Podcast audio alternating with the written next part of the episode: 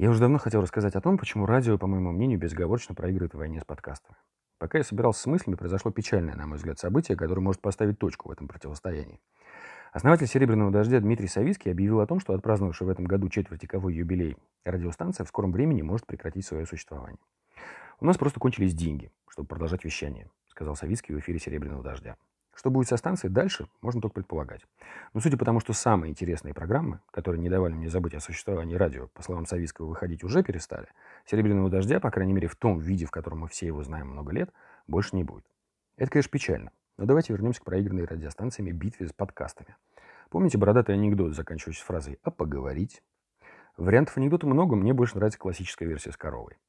Так вот, именно из-за отсутствия этого поговорить радиостанции проиграли подкастом. Я не знаю, какой радиогуру в свое время сказал им, что болтовня ведущих в эфире никому не нужна.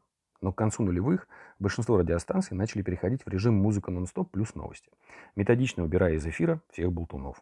И это была их главная ошибка. Без поговорить, без авторских программ, без интервью с действительно интересными людьми, без мнений и обсуждения животрепещущих тем радио никому не интересно. Музыку нон-стоп можно послушать на любой стриминговой площадке, причем только ту, которая нравится тебе, а не программному директору радиостанции.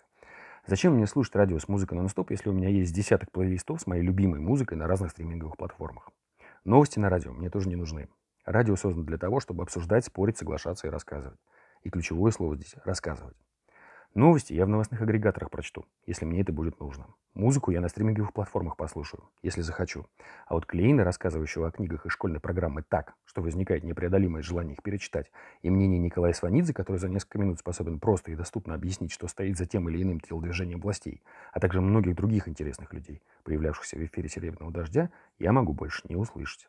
Ну, только если в их личных подкастах. «Серебряный дождь» в этом смысле был последним из магикан.